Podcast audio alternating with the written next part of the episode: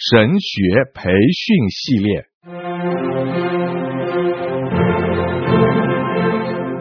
甘霖媒体资讯制作，圣经讲道学，张子华牧师主讲。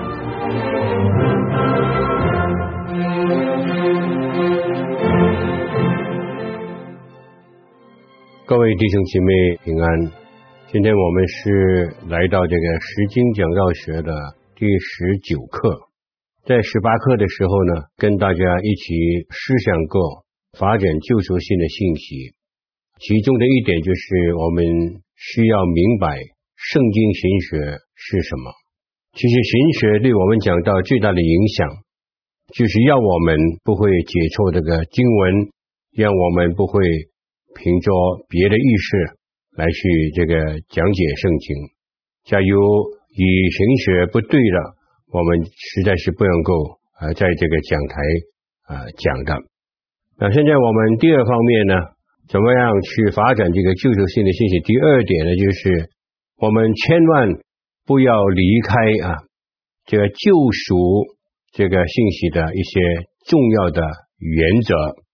我只是很简单想提醒大家。当我们讲原则的时候，我们是讲到有六个的问题，这个就是我们从圣经里面来寻找上帝的话语。第一个问题就是这段经文实在有什么意义？那每一段的经文都是有它很特别的意思。假如不是的话，上帝也不会感动那些写圣经的作者把这段经文写进去，因为每一段的经文。都是有上帝的美意在里面，要把一个很重要的意识带给我们，这个是第一个的问题。第二个问题呢，我如何知道这段的经文的意思就是这样？我跟大家提过，读完再读，特别留意，呃，特别的字，不平凡的，呃，每一句话，或是作者的文笔和风格，有不明白的字的话，我们怎么去查考？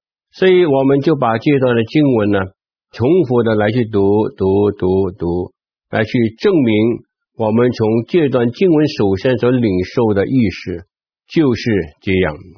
然后第三方面呢，就是我们知道这段经文的意思，我们就看看这段的经文最主要的意思是在哪里。这个我们叫主流的思想。那我们有第三个很重要的问题，就是。作者写这段的经文，他最大的关心是什么？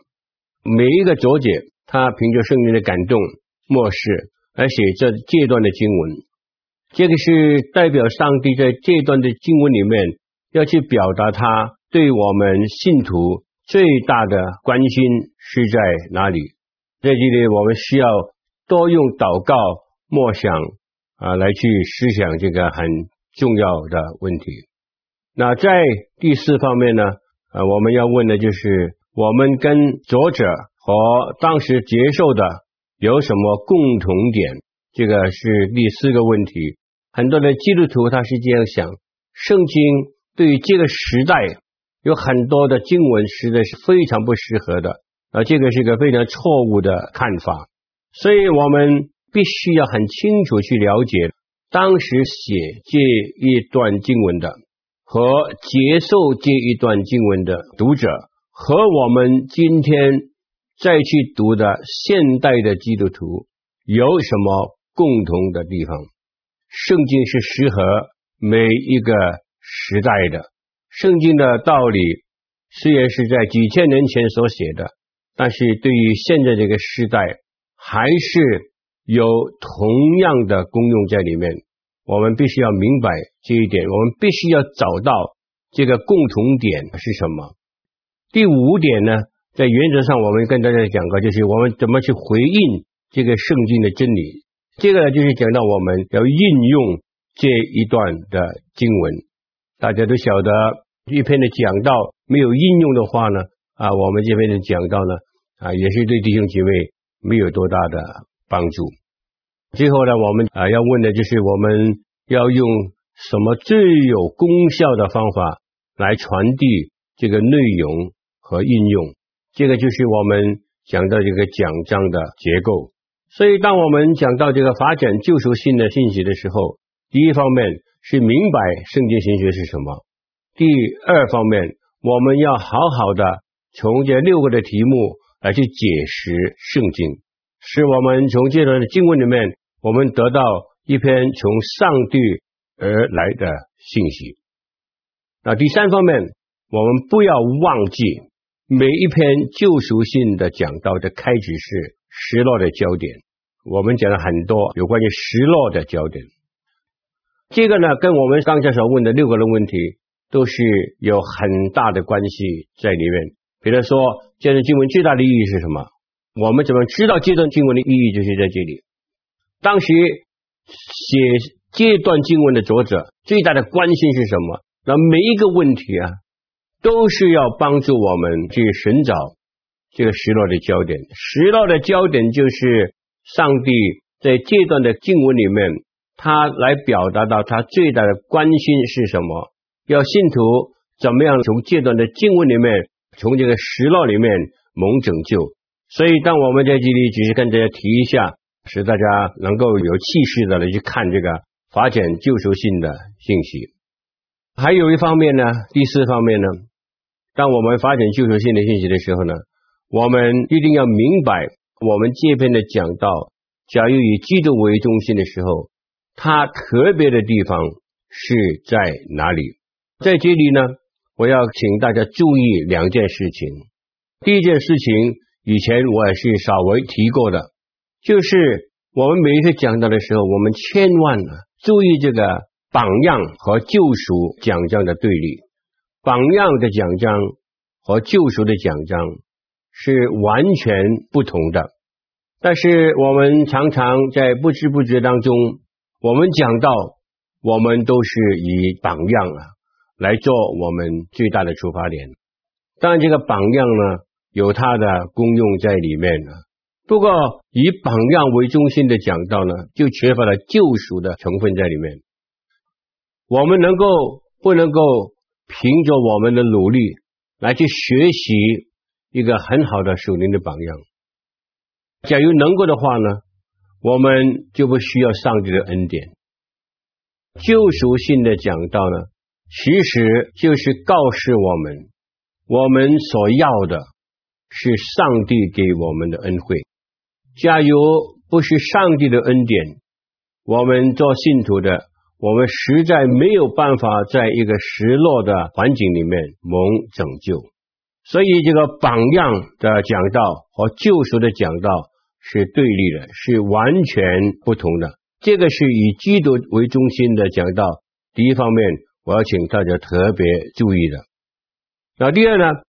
假如我们以基督中心为讲道呢，就是说我们要明白救赎性的讲章是什么啊？我们在上一堂已经跟大家提过，全本圣经是救赎的历史。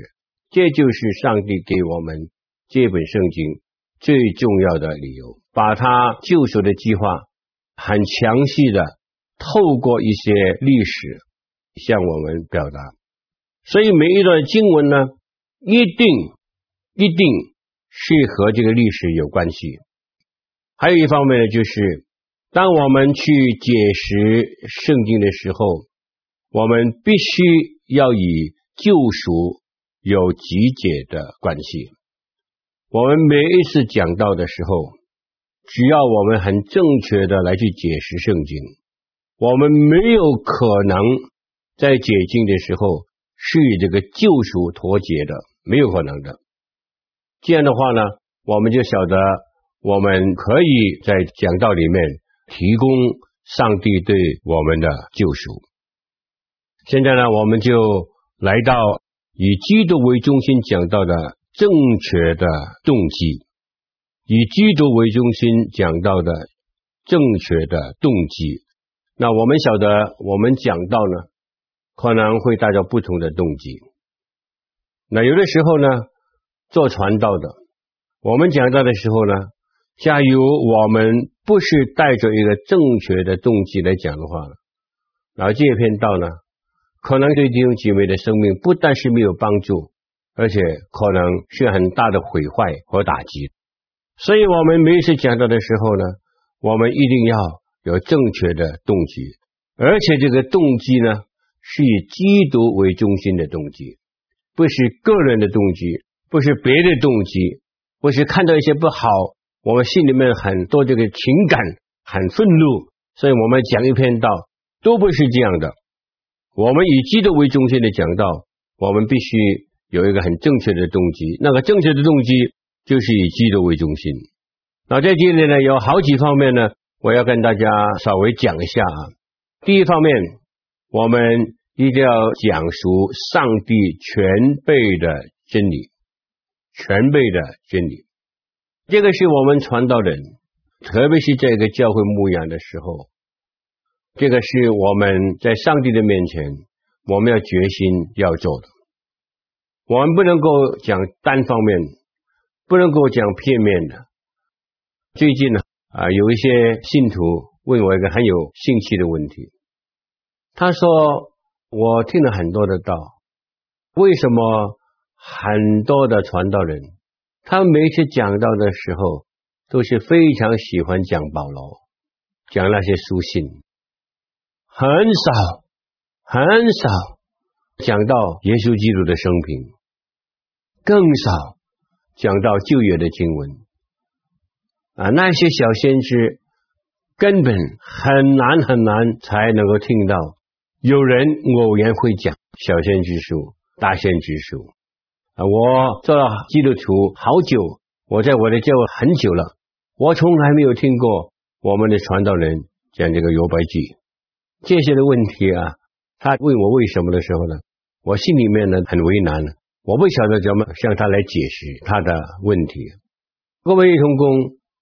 上帝给我们一本圣经，有六十六本，每一本的圣经都是救赎历史的一部分。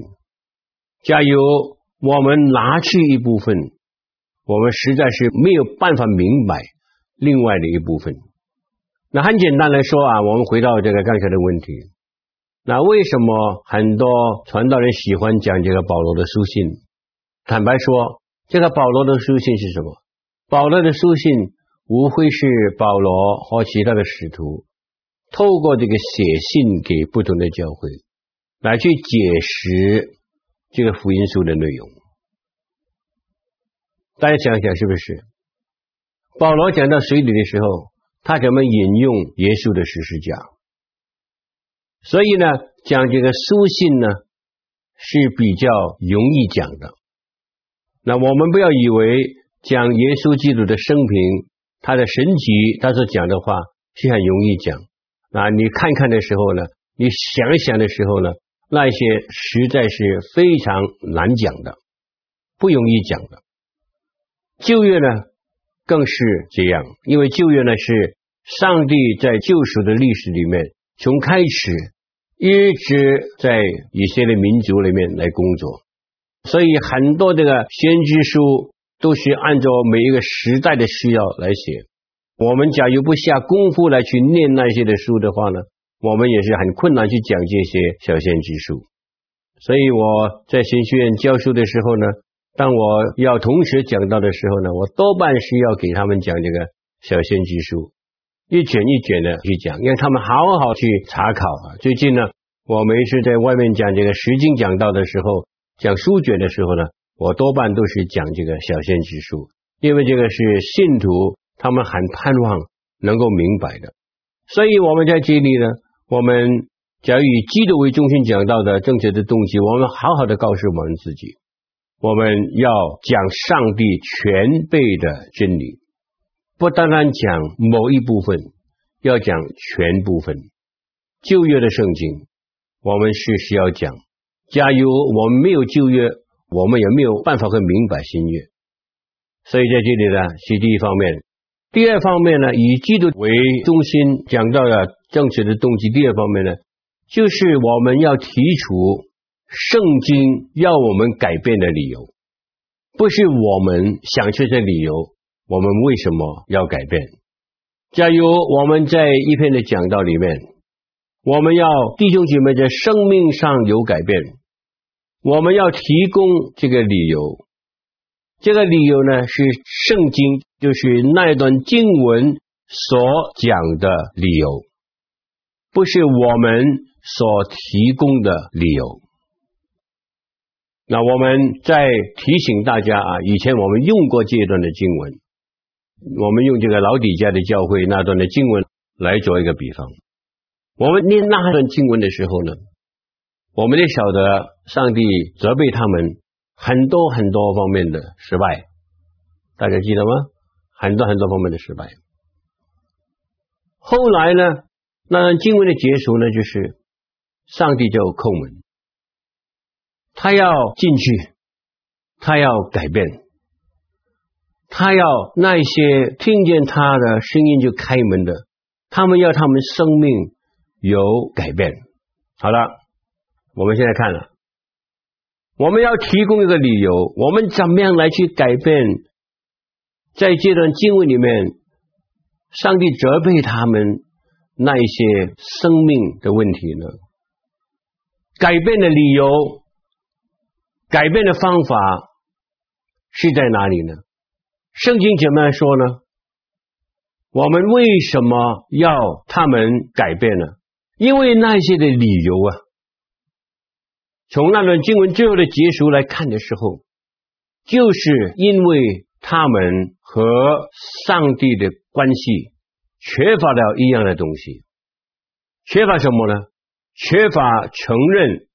上帝在他们生命里面的主权，所以上帝要他们改变的理由，就是要他们改变一个最基本的东西，就是要他们承认上帝是他们生命的主。那段经文是用这个坐席宾客主人身份的改变，大家都没有忘记啊！我用过那段的经文，在解释圣经的时候。所以呢，我们提供改变的理由在哪里？改变的理由就是因为在他们的生命里面，他们有这么多的问题困难，就是因为他们没有让耶稣基督做他们生命的主，所以他们必须在那一方面有所改变，放弃他们自己的主权，接受耶稣在饭桌上。成为他们的主人，这样呢，上面的问题就会解决。所以呢，那段的经文也是很奇妙的，跟我们解释一件很重要的事情，是上帝要他们改变。所以，这个以基督为中心讲到的正确的动机，第一，要传备上帝全备的真理；第二，当我们提出他们生命需要改变的时候，那些改变的理由。是从圣经发出来的，不是我自己思想出来的。那另外一方面呢，我要跟大家在这里讲的就是以基督为中心的讲到呢，这个应用，应用呢有两方面，我在这里想强调一下。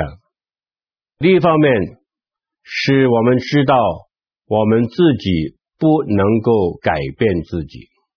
我感觉这一个是非常重要，因为我听很多的讲道，我常常听的时候，我是得到一个这样的结论。那我们这个童工，他今天讲这篇道，他要人怎么样去改变？要人怎么样去学谁？要人怎么样来去决志改变这个东西，改变那个东西？但是从来没有让弟兄姐妹知道一件事情，在这个失落的焦点里面。我们实在是没有办法靠着我们自己来去改变我们的生命。这个呢，就是救赎讲到的一个非常重要的一环，让别人知道他没有办法可以改变他自己。那当然，第二方面呢，就很自然会提到，只有我们与上帝联合，透过上帝的能力。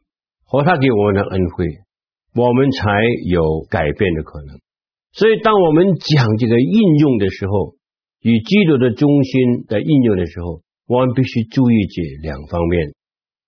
第一呢，在应用当中，不但要人知道我们不能够改变我们自己，不断让人知道，只有透过与耶稣基督的联合，透过他属灵的大能，透过上帝无穷的恩惠，我们的生命才能够得到改变。当我们以后讲应用的时候呢，我们会强调，再强调这一点。我们再来到另外一方面，以基督为中心的讲到最终的目的是什么？最终的目的是什么？在这里呢，有四方面，我很简单跟大家分享。第一方面呢，就是赞美上帝，以基督中心为讲到的最终的目的，第一是赞美上帝。大家想一下，我们讲一篇道，我们讲完了以后，听的人。他不能够从心里面来赞美上帝，那这篇道是一篇什么的道？假如我是个信徒，我坐在那里听到，我的牧者告诉我，我这个生命在那一方面是不完全，在那方面是失落了。现在他提供一些从圣经而来的救赎的方法，我听了以后，我看到我自己，我愿意接受。上帝所提供给我的方法，我看到上帝怎么透过这篇道来对我讲话，来改变我的生命。那我在心里面，我自然而然的会对上帝发出最大的赞美。那我们可能会问这个问题：假如有一些信徒听完一篇道以后，他不但对上帝没有赞美，而且呢，他心里面非常的愤恨。有很多恨在他里面，这理由是在哪里？我想一想，这个呢，当然和我们传道的讲道的动机有关系，讲的时候也有关系。我在神学院念书的时候，我的教授讲了一句话，我永远都不会忘记。他说：“现在我教你们讲道的第一课，你一生以后要记住，这个讲台不是炮台。”不是用来发炮的，是用来讲真理的。我们在什么情形之下都不能够把讲台变成炮台。哎呀，这句话对我的影响太大。不错，有的时候我们做传道的，我们需要讲一些责备的信息，但是我们带着爱来讲的时候，最后人得到改变，还是会赞美上帝。所以第一方面呢，我们请大家特别的留意的，就是以基督为中心讲到最终的目的。第一，就是使弟兄姐妹能够赞美上帝。那第二方面呢，以基督为中心的讲到最终的目的，就是让人肯在上帝面前承认他自己的需要，愿意在上帝的面前承认他自己的需要。哎呀，我在这个生命上实在有这样的缺乏，主啊，我求你怜悯我，我求你怜悯我。就是从一篇讲道里面呢，他能够看到他生命的缺陷是在哪里。那我举个很简单的比方，就是你讲诗篇第二十三篇，耶和华是我的牧者，我必不致缺乏。他使我躺卧在青草地上，领我在可安歇的水边。那这边倒很简单啊，但是。假如有一些信徒，他的生命是充满不安，好像是在很矛盾里面来过生活的时候，当他听到你讲这篇道的时候，他感觉到他生命一个最大的需要，就是躺卧在青草地上，就是要在这个安息的水边啊。当他看到这个需要的时候呢，他就求上帝要恩待他，求上帝把他这个环境改变。让他不要再过那一些没有安息的生活，他需要在上帝里面寻找安息，这个是他的需要。所以第二就是要他们承认他们自己的需要。第三方面比较严重一点的，就是让他们要承认自己的罪，他自己的罪。讲道呢，有的时候比较困难的地方是在哪里？就是透过这个时代的焦点，把人的罪恶带出来。那这个有的时候是比较为难，我也充分的了解，因为我们个性呢，我们每一个人的个性都不喜欢提到我们的罪，更不喜欢听到“罪”这个字，在这个时代里面。我举一个很简单的例子，我有一个朋友，他是一个牧师，有一次呢，他在他的教会里面讲到，他就讲到这个十一奉献。其实后来他把他这个讲道寄给我，我听了，我感觉到这个牧师那篇道讲的非常的好，多半是注重到这个上帝要我们十一奉献，就是要向我施恩。但是当他在结束的时候呢，他就讲了一句这样的话，他说：“现在我们要做一个的决定，这个决定就是我们愿意实行十一奉献，我们的生命就顺服主。假如我们不愿意实行十一奉献，我们的生命就是不顺服主，不顺服主就是罪啊！这句话出问题了。”然后呢，他讲完道以后呢，就给一些弟兄报回他，说：“牧师啊，我们不喜欢你讲最后的一句话，我们不喜欢听到这个罪的问题。但是呢，各位同工，无论弟兄姐妹喜欢不喜欢，我们还是要讲的，因为圣经里面都是讲到我们是犯罪啊，我们基督徒也会犯罪啊，我们基督徒也会在罪中生活了。”谁提醒我们？是上帝的话语来提醒我们。那只是我们讲的时候呢，不是很凶的去责备他们，而是提出这段经文，讲到我们怎么样犯罪得罪上帝。最后呢，弟兄姐妹会听到，哎，不错，我有罪，但是我有盼望，我有盼望，盼望就是上帝能够救赎我。上帝能够除去我这个罪啊！上帝能够救赎我啊！假如他只要这样想到的时候呢，他就很自然会在上帝的面前来承认他这个罪，求上帝把他的罪挪去，让他能够从这个罪里面得到拯救。那所以以基督为中心的讲道呢，最终的目的，第一，赞美上帝；第二，承认自己的需要。第三，承认自己的罪；最后呢，就是对上帝的拯救，对上帝的拯救发出无限的感谢。那这是最后。当我们讲完了一篇道的时候，弟兄姐妹知道上帝对他讲话，有需要的，他看到自己的需要；有罪的。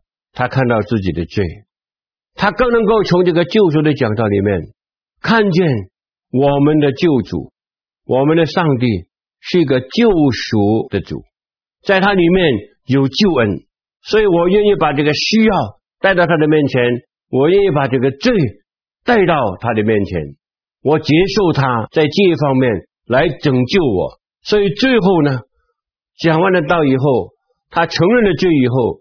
他承认他自己的需要以后，他就对上帝的救恩发出无限的感谢，感谢上帝，因为他透过这篇道拯救了我。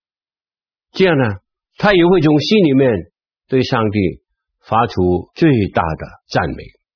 所以各位同工，以基督为中心讲道，最终的目的就是要成就这四样东西。